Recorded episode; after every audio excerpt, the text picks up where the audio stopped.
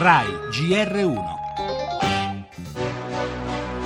Arrestato a Milano il presidente di un ente comunale di assistenza agli anziani, l'ingegner Mario Chiesa, l'accusa di concussione. Il problema del finanziamento dei partiti È all'ordine del giorno Tan- ora perché il, no. il 7 a febbraio No. è successo qualcosa, ma prima ne ha mai saputo qualcosa? Tant'è vero che. Risponda alla domanda, questa Sì, volta tant'è vero precisa che. No, no, ma. Era quello il sistema. Chi era la SEA doveva fare questo, chi era il metropolitano doveva fare questo. Chi faceva il segretario del partito sapeva che bisognava pagare gli stipendi. E gli stipendi chi li pagava? Il finanziamento illecito. I partiti hanno ricorso e ricorrono all'uso di risorse aggiuntive in forma irregolare o illegale. Oggi non ci sono più i passaggi denaro di una volta, c'è un sistema gelatinoso di rapporti cui si fa fatica persino a capire chi è il corrotto e chi è il corruttore. Le istituzioni devono svolgere un ruolo fondamentale perché senza un'attività di prevenzione la corruzione non sarà mai vinta. Se non cambia la base è ben difficile che cambino i vertici, allora è necessario che la cittadinanza cambi la sua opinione sulla corruzione.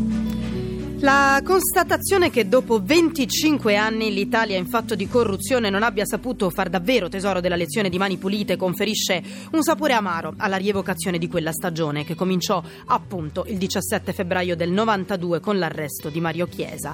La più importante vicenda politico-giudiziaria della storia repubblicana rivoluzionò i partiti, mise sotto accusa un'intera classe dirigente, abbiamo sentito Craxi, Forlani in un celebre battibecco con Di Pietro, segnò una nuova fase anche per la magistratura, visto il ruolo mediatico del pool di Milano.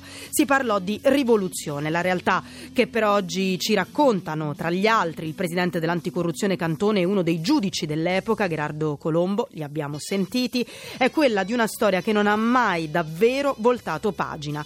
Tangentopoli o mafia capitale, finanziamenti illeciti o appalti truccati, politici corrotti o imprenditori spregiudicati, cambiano i nomi, ma i copioni si ripetono. Non abbiamo imparato che la vera battaglia contro la corruzione si vince non nelle aule dei tribunali, ma con un cambiamento culturale, di mentalità, di civiltà.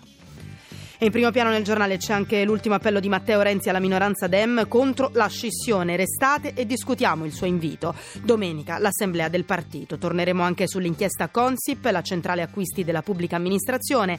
Indagato Tiziano Renzi, papà dell'ex premier. Sono sereno, ha dichiarato l'interessato, non ho fatto nulla.